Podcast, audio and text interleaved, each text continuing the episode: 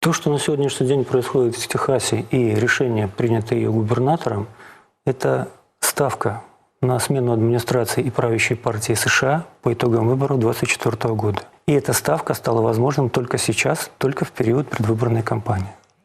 Проблема ведь возникла не вчера, и завтра она не исчезнет.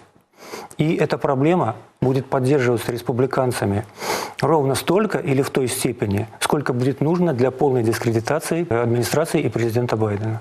Что касается перерастания или возможности перерастания э, вот этого кризиса в полномасштабную гражданскую войну, то однозначно нет.